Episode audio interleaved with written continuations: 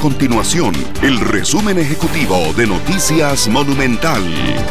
Hola, mi nombre es Alejandro Meléndez y estas son las informaciones más importantes del día en Noticias Monumental.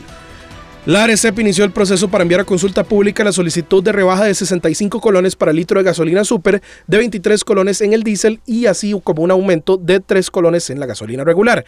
De esa forma, el litro de super pasaría de 807 a 742 colones, el de regular de 751 a 754 y el de diésel de 714 colones a 691.